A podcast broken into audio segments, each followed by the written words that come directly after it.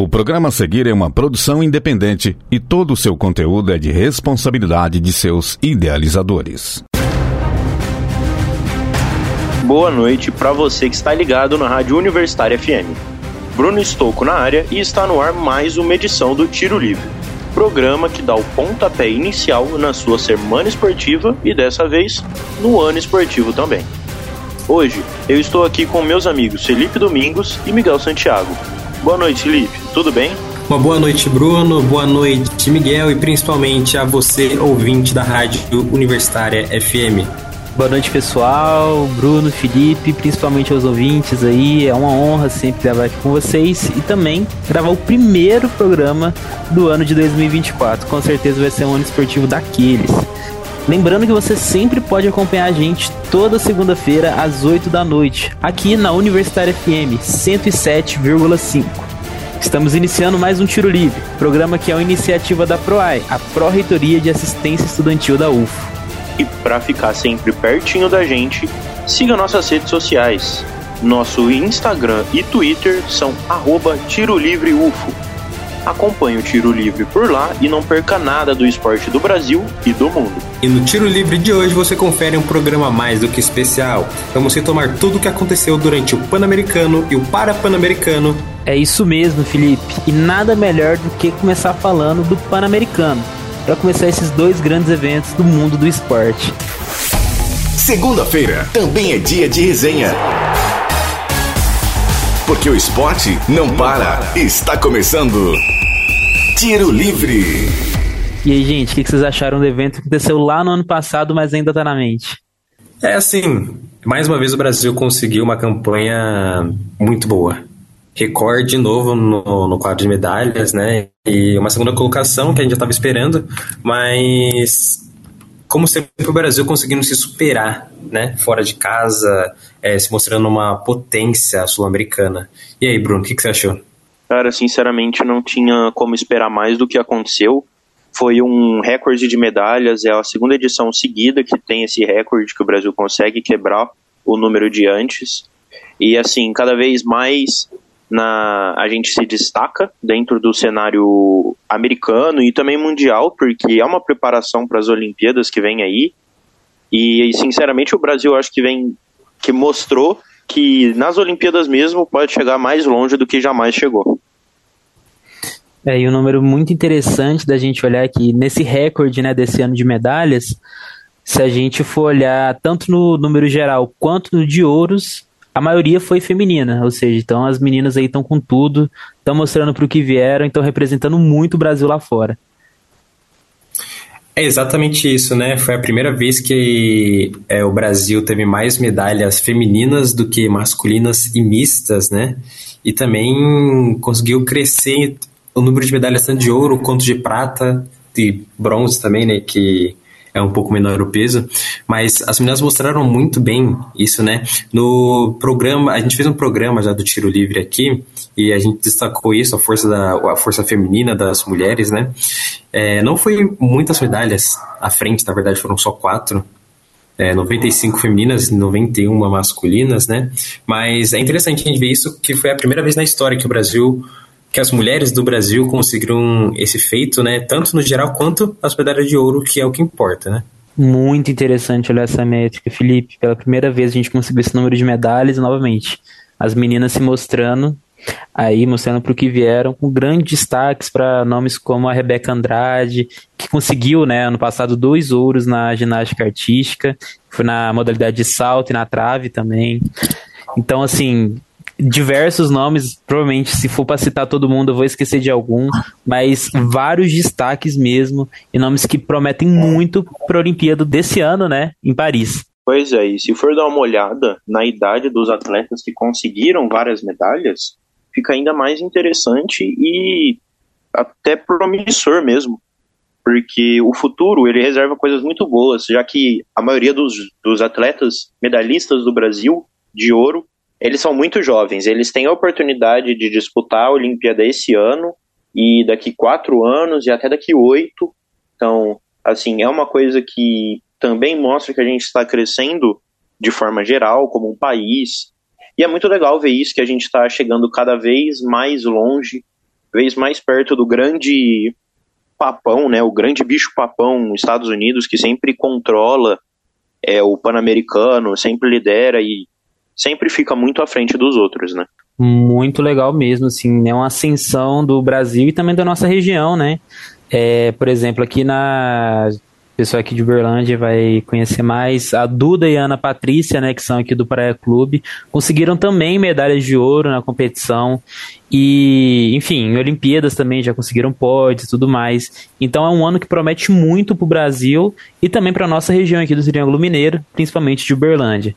É, para alguns atletas, como a Duda e a Ana Patrícia, que a gente já esperava na Olimpíada de Paris de 2024, né, acabou servindo muito como talvez uma preparação para esses atletas, não só para a Olimpíada, mas também para as outras competições que elas iriam disputar, né?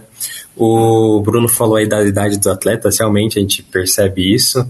É, principalmente nas equipes, nos, nos, esportes coletivos, né, que tem alguns deles têm essa restrição de idade, mas também a gente não pode deixar de falar, por exemplo, da Raíssa Leal, né, que conquistou mais uma vez uma medalha aí pra gente, a Fadinha sempre representando muito bem. Mas voltando a falar das equipes é, de modalidades coletivas, o Brasil conseguiu umas, algumas medalhas interessantes, né? Futebol masculino, vôlei masculino, tênis de mesa, taekwondo, handebol feminino, espada feminino e o basquete feminino também, que já era o atual campeão, mas chegou aí para talvez se configurar como uma potência aí no cenário, né, já que os próprios Estados Unidos não ligam muito para a competição. O que, que vocês acharam aí dos esportes coletivos que a gente teve na competição esse ano? Olha, eu acho que alguns a gente meio que já tinha essa esperança de conquistar, como o futebol masculino, o vôlei masculino e o tênis de mesa, que são esportes tradicionais no Brasil, né? É, o tênis de mesa nem tanto, mas a gente tem atletas que lideram rankings mundiais, então era uma coisa já meio que esperada. Agora, a espada, por exemplo, eu não imaginava que isso seria possível para a gente conquistar, porque a gente não ouve muito sobre esgrima no Brasil, é, ainda mais uma modalidade mais específica. Então é, é até surpreendente e uma surpresa legal, né? Agora, tem uma surpresa negativa também, foi o vôlei feminino. A, as meninas foram lideradas pelo Paulo Cuco e acabaram ficando com uma medalha de prata, o que para o Brasil já não é tão comum, né? A gente espera sempre uma medalha de ouro, ainda mais no feminino, que sempre chega pelo menos na final em todas as grandes competições dos últimos sete, oito anos, né? É, esse daí foi. Uh, o vôlei foi bem estranho mesmo, né, nessa competição. A gente tinha até comentado ano passado, eu lembro que a gente gravou um dos nossos podcasts falando que falou so, especificamente sobre vôlei, né, o toque na rede. E a gente estava até comentando, né, ano passado sobre a condição que estava o vôlei masculino, a decadência que estava, né, e a nossa projeção para o futuro. Só que, enfim, o vôlei masculino tá lá, foi campeão dos Jogos Pan-Americanos, ganhou medalha de ouro, e as meninas ficaram em segundo lugar, né? Então, assim, é realmente um, um desempenho meio que estranho e até inesperado, né? Vindo das atletas que a gente tem hoje em dia. É, era até meio que a desculpa usada, que não é tanto uma desculpa, é meio que algumas atletas não foram competir do time principal, mas mostra que a seleção não tem uma renovação o que já é extremamente preocupante, né? Já deixa essa pulga atrás da orelha, mas a gente tem outros esportes se desenvolvendo e acho que acho que essa medalha que faltou, ela não realmente faltou, ela não vai fazer muita diferença no geral, mas óbvio que cada ouro a gente sente muito e fica muito contente com cada conquista. Agora é esperar para ver o que vai acontecer, né, Felipe? É, assim, a gente pode partir do pressuposto que as melhores atletas, é, principalmente dos esportes coletivos, não vão à disputa né, do Pan-Americano. Como é no futebol, como no basquete, como é no vôlei também. É, mas a gente para para pensar que, por exemplo, a gente não está jogando com as melhores, o Brasil com, uma, com um segundo escalão não está nem entre o top 2 né? Então isso preocupa a gente. A seleção principal é outra coisa, né? Vai outra seleção para jogar a Olimpíada, mas é como a gente já, já, tinha dito, né? Tinha alguns esportes, alguns atletas que já estavam classificados para a Olimpíada de 2024. Então a gente pode ficar um pouco mais tranquilo em relação, por exemplo, à seleção feminina de vôlei, mas a gente pode ficar um pouquinho com uma pulga atrás da orelha. É isso, mas outros esportes que surpreenderam positivamente, a gente pode trazer aí a natação, né? Que conseguiu no total 27 medalhas para o Brasil nessa edição de Pan-Americanos, né? Sendo sete delas de ouro, isso considerando também a natação em águas abertas, né? Que é um, que eles são separados, mas são juntos ao mesmo tempo. Enfim, 27 medalhas é um, é um número muito expressivo, né?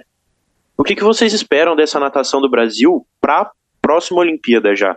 Bom, eu, eu particularmente espero muito do Brasil, né? É, natação esporte que o Brasil sempre foi muito tradicional, né? Principalmente desde 2008 ali, o Sarcel, 2012, enfim. E nesses Jogos Pan-Americanos, o Guilherme Costa conseguiu três ouros nos 400 metros livres, no 800 metros livres e no 1500 também. Só ele conseguiu três ouros, né? Além do, dos outros quatro aí contando também as águas abertas, como o Bruno disse, e todas as outras medalhas. Eu acho que o Brasil ele chega forte para as próximas Olimpíadas, não só na natação, mas também no atletismo, que teve o mesmo número de ouros, por exemplo, sete, e principalmente na ginástica rítmica, né? Com oito medalhas de ouro, em que principalmente o feminino demonstrou um potencial muito forte. Eu acho que para a próxima Olimpíada, para as próximas competições, a gente tem que ficar de olho nessas três principais modalidades: ginástica rítmica, atletismo e natação, porque o Brasil, desde a Olimpíada de 2016, tem mostrado muito potencial de crescimento nessas três modalidades. E foram as modalidades que o Brasil mais medalhou. Como eu disse, 8, 7, 7 ouros, né? Além de, de todas as outras as outras medalhas, mas principalmente a quantidade de ouros que eu acho que é interessante a gente começar a ver em alguns atletas específicos, como foi o caso do Guilherme Costa com três ouros. É, e a natação ela promete muito também nas águas abertas, né? Nas últimas Olimpíadas a gente teve também medalha inédita, né? Nos 5 quilômetros com a Ana Marcela, que eu lembro que foi bem emocionante porque teve até transmissão ao vivo que tava, enfim, tava passando na emissora, né? Tá, principal jornal passando, do nada já corta pra Ana Marcela que tá competindo na hora e você vê todo aquele cansaço dos são 5 quilômetros, é muita coisa para você nadar e você vê uma brasileira no topo, é muito legal, é muito massa, é, chega a ser contagiante, faz o dia de muita gente, então promete muito, o Brasil promete muito, tanto nas modalidades que o Felipe citou, também nas águas abertas, que agora tá crescendo muito, né? Exatamente, eu acho que o Brasil ele tem crescido muito nos esportes, principalmente individuais, né? O Brasil, por muito tempo, foi um, um país de esportes coletivos e nos últimos anos a gente tem visto muitos talentos individuais conseguindo medalhas, seja no tiro, seja na natação, seja no, no tênis de mesa, com o Hugo, por exemplo, que conseguiu mais um ouro, né? O Brasil consegue mais 40 vagas, né, para Paris 2024, quase como um presente ou uma recompensa do que os atletas conseguiram na competição. É, essas 40 vagas que vão ser muito importantes, talvez não para medalhar ouro, mas provavelmente pratas ou bronze, né? Dessas 40 vagas aí, conta, por exemplo, o time de handball, que vai uma grande quantidade, mas alguns atletas individuais conseguiram também, e eu acho que fica um saldo muito positivo, além do segundo lugar que a gente comentou no começo do programa, né? É sempre muito legal ver esse desenvolvimento do Brasil como um, como um geral, né? Uma forma mais olímpica de se ver o esporte, como eles fazem lá fora, porque a gente tem muito, tinha pelo menos, muito esse olhar do coletivo, e como você trouxe, Felipe, a gente pode ver que os individuais estão sendo cada vez mais importantes para o nosso desenvolvimento mesmo, né? E está tendo cada vez mais investimento nessa área, cada vez mais incentivo para que jovens, é, adolescentes, enfim, eles consigam entrar no mundo do esporte, seja ele individual ou coletivo, para poder realmente desenvolver, sabe? Não ficar uma coisa só do vamos jogar futebol. O Brasil tem que ser um país do futebol e também o país do handball, o país do tênis de mesa, o país do vôlei, tem que ser o país de tudo. Por mim, o Brasil ganhava é tudo, mas infelizmente a gente tem competidores com a gente, né? Isso que complica o nosso lado, né, não? É complicado, mas tem um lugar que o Brasil ganha tudo, e esse é exatamente o segundo assunto do nosso programa, os Jogos Para-Pan-Americanos de 2023, que começaram logo em seguida na, da, do encerramento dos Jogos Pan-Americanos, que aconteceu também em Santiago. E o Brasil, que a gente sabe que a gente é uma hegemonia, o Brasil de novo foi campeão no quadro geral de medalhas, e ninguém tira a gente de lá. O que, que você achou aí da competição, Miguel? Cara, é como você disse, não teve jeito. Pela quinta vez seguida, o Brasil, o Brasil foi campeão no geral. Então, assim, o quadro geral de medalhas é nosso, não tem jeito, não tem competição, tem que seguir o segundo lugar, porque tem que seguir o vice, porque o primeiro lugar já decolou, não tem nem, não tem nem jeito de correr atrás. Foi novamente, a gente bateu novamente um recorde de medalhas e se manteve e manteve a hegemonia, né, brasileira no topo a gente vê né, que existe muito investimento no esporte paralímpico. Aqui no Brasil a gente realmente dá o nome nessa moda nessas modalidades. Então, assim, não teve para ninguém, deu Brasil. É, e a gente vê uma constante tanto no Pan-Americano quanto no Para-Pan-Americano, que é a natação, né? Porque a gente destacou que a natação no Pan-Americano conseguiu 27 medalhas e no Para-Pan foram 120 medalhas, sendo 67 de ouro. Assim, é uma quantidade absurda. Só esse número de medalhas já colocava o Brasil lá em cima.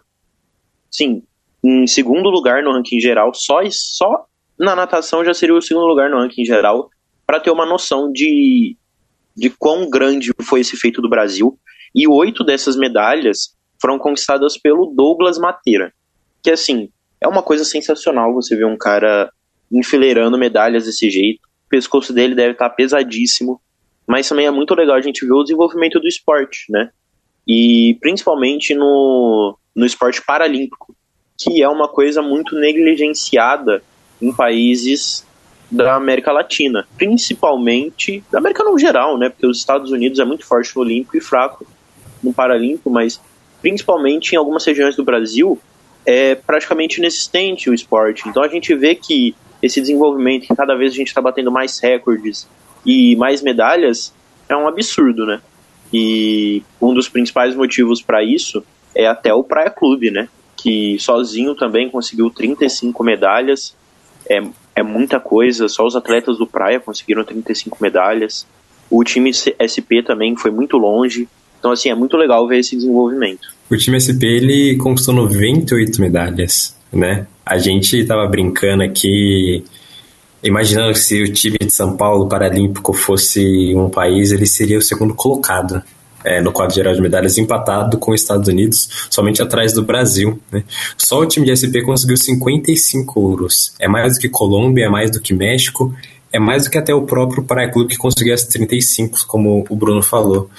E é claro, agradecimento ao governo de São Paulo, agradecimento ao Praia Clube que na semana que encerrou os Jogos Pan-Americanos, fez uma homenagem aos atletas no jogo de vôlei feminino do Praia Clube contra o Maringá, levou os atletas ao centro da quadra para que a torcida pudesse ver eles, bater palma, fazer uma homenagem mesmo para eles, né? Então fica aí os parabéns ao Praia Clube que tem feito um trabalho muito interessante aí com os atletas paralímpicos. Eu acho que é interessante a gente é, destacar não só talvez um crescimento, como o Bruno falou, mas como uma continuidade, né? O Douglas aí na natação ganhou oito ouros, é, continuando aí o legado do, do Daniel Dias, né, que já chegou a ganhar 24 medalhas no ano de Paralimpíadas, que é, coisa, que é muita coisa, né, é recorde de medalhas. O Brasil na natação paralímpica é, eu acho que é mais do que uma hegemonia, acho que faz parte da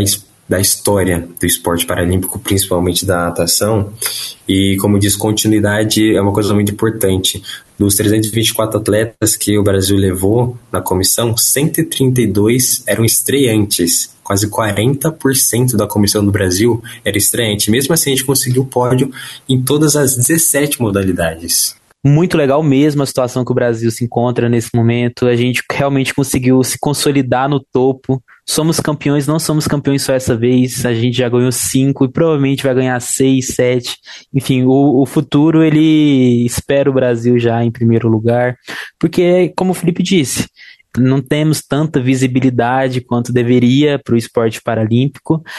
Porém, a gente a gente vê algumas formas de resistência, alguns investimentos, mesmo que não sendo o adequado, eles ainda existem. Por exemplo, um dado muito legal é que dos 324 atletas, 292 são bolsistas do Bolsa Atleta, né, um programa do governo federal. Então, assim, 86% da, de toda essa de toda essa galera que foi lá competir defendendo a nossa nação recebe um apoio financeiro para fazer o que faz de melhor, que é justamente competir e, claro, ganhar, que é o que está acontecendo há cinco anos. Há cinco edições seguidas, né, que o Brasil é o primeiro colocado aí no quadro geral de medalhas. É, acho que o brasileiro tinha que dar mais valor para isso, viu? Acho que o brasileiro não tem noção de quão forte o país é no, nas Paralimpíadas. E quando teve os Jogos Olímpicos e os Jogos Paralímpicos aqui no, em Rio, em 2016, a abertura foi assim, coisa de maluco. Né? A gente teve uma série de atletas é, fazendo as apresentações. É a cena da rampa que chega para acender a tocha e tem uma escada, é um cadeirante que ia subir, e aí a escada se torna uma rampa. É uma coisa muito bonita.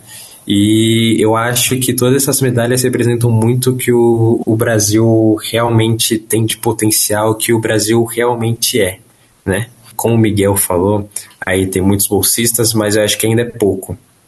Pouco em, em quantidade do que eles realmente representam para a gente e o valor que eles têm, que eles conseguem trazer para dentro do Brasil.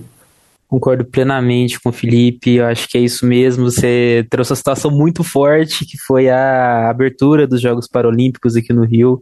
Tem uma cena assim que fica. Na... Tem coisas que ficam marcadas na nossa mente, né? E essa abertura foi uma delas. Aquela cena que tinha um atleta subindo, ela acaba caindo, né? Ela acaba, enfim, desequilibrando e acaba caindo. Nesse momento, uma série de. O pessoal ali da staff, né, vai tentar ajudar a levantar. Ela fala: Não, eu consigo. Então ela e ela mesmo se reergue e vai até o final, entrega e passa a tocha à frente. Então acho que isso representa muito o que o Brasil é e o que o Brasil, enfim, é, é, claro que é uma construção histórica, mas representa muito o que o Brasil é, é uma a gente é guerreiro, não tem jeito. Então, se mesmo, apesar dos pesares, a gente está conseguindo se dar muito bem nesses jogos. Só para citar que a atleta em questão é a lendária Márcia Marçal né, uma das maiores atletas do Brasil, assim, tanto paralímpico quanto olímpico. Ela estava participando do revezamento da tocha e realmente se desequilibrou e representou, como o Miguel falou, acho que a essência do brasileiro de sempre continuar e os atletas paralímpicos continuam, eu acho que representando muito bem o Brasil, essa essência que o brasileiro tem. Mas uhum. então, eu acho que é muito importante também a gente trazer como o fator conhecimento é importante, porque muita gente não tinha o conhecimento dos Jogos Paralímpicos ou dos Jogos Parapan-Americanos, porque eles não são muito falados, né? Enquanto os Jogos Pan-Americanos tinham cobertura e todo mundo, todo lugar falava disso, o Parapan ele foi meio que deixado de lado, né? E eu acho que é muito importante a gente reforçar e trazer a importância desse esporte, não só pra gente que tá ganhando, mas para todo mundo. É uma, é uma coisa espetacular e precisa ser mais falada, mais vista, mais trazida pela mídia, pelas pessoas, conversar mais sobre mesmo. Porque se você for assistir o que eles fazem, é cada coisa absurda e assim, a gente não fica sabendo, né? Então eu acho que é uma coisa muito legal a gente conseguir trazer esse tipo de informação, a gente conseguir ver esse tipo de coisa acontecendo na nossa frente, porque contando, contando o que aconteceu, já é uma coisa sensacional. Ou conseguir mais de 100 medalhas em uma só, um só tipo de competição, na natação, como foi, né? Mas imagina você assistir isso ao vivo. Assistir o cara ganhar oito medalhas de ouro. Que coisa, assim, de parar o coração mesmo, né? De o coração pular pela boca. É um absurdo. Eu acho muito, muito, muito legal isso. Bom, além de tudo isso, né, que a gente falou, que acho que é muito bonito, a parte técnica do Brasil também se destacou, como a gente falou, né? O Brasil ele quebrou 105 recordes de Jogos Pan-Americanos, além de 14 recordes das Américas e dois recordes mundiais. O que dá pra gente perceber que o Brasil ele vem com tudo realmente. E é bom a gente ficar de olho para as próximas Olimpíadas, que o Brasil conquistou mais nove vagas. para 2024 em Paris. É um pouco diferente, né? Você percebe que nos Jogos Pan-Americanos foram 40 vagas, nos Paralímpicos foram só 9, porque o Brasil já tinha muita vaga conquistada e garantidas mesmo antes é, dos Jogos acontecerem. E, enfim, vai mostrando aí que o Brasil vem fazer uma Olimpíada muito, muito forte, assim como foi a última, assim como foi no Rio. E é bom a gente ficar de olho nos nossos atletas. É, Felipe, o Brasil promete muito esse ano, é ano de Olimpíada, ano de competição. Então fica ligadinho aqui no Tiro Livre, porque você vai conseguir acompanhar de perto cada uma dessas emocionantes histórias sendo contadas no mundo esportivo. E é isso, pessoal. Você ouviu a edição especial do Tiro Livre de 8 de janeiro. Essa resenha bacana que a gente fez sobre o Parapan e os Jogos Pan-Americanos. Apito final. Tiro Livre. E apito final do Tiro Livre de hoje. Para sugestões e dúvidas, mande mensagem no Instagram do programa, arroba Tiro Livre UFO. Aproveita e curta a página da Rádio Universitária FM no Facebook e no Instagram. Além disso, dá uma força pra gente e siga o programa por lá também. Novamente, arroba Tiro Livre UFO. E fique atento às próximas edições. Semanalmente, nas segundas-feiras, às 8 horas da noite. Vale ressaltar que todos os nossos programas estão disponíveis no nosso Spotify. Também no Spotify, fique de olho nos nossos podcasts. É só pesquisar Tiro Livre UFO no aplicativo. O Tiro Livre é uma iniciativa da PROAI, a Pró-Reitoria de Assistência Estudantil da UFO. Caso você esteja andando pelos campos da UFO e notar alguma movimentação estranha, entre em contato com o WhatsApp da UFO Segura 349 99 96 45 97. Repetindo, 349 99 96 4597. E olha, você que curte o nosso trabalho e quer vir conhecer a gente ou acompanhar uma gravação aqui na rádio, chama a gente lá no Instagram do Tiro Livre ou nas redes sociais da Universitária FM para a gente marcar essa visita. Vai ser um prazer te receber aqui na nossa casa. Essa edição foi produzida e apresentada por Bruno Stocco, Felipe Domingos e por mim, Miguel Santiago. Edição de Benício Batista, revisão de Vanessa Matos, apoio técnico de Edinho Borges e Mário Azevedo. Boa noite, Felipe. Boa noite, Miguel. E a você, ouvinte. Muito obrigado pela audiência nessa edição do Tiro Livre. Boa noite, Bruno, Miguel e a todos que estiveram conosco na 107,5 durante o primeiro programa do ano. Um abraço e uma ótima semana esportiva para vocês. Ótima noite para meus companheiros e principalmente para vocês ouvintes. Até semana que vem. Universitária apresentou Tiro Livre. O conteúdo que você ouviu é de uma produção independente, sendo assim de inteira responsabilidade de seus idealizadores.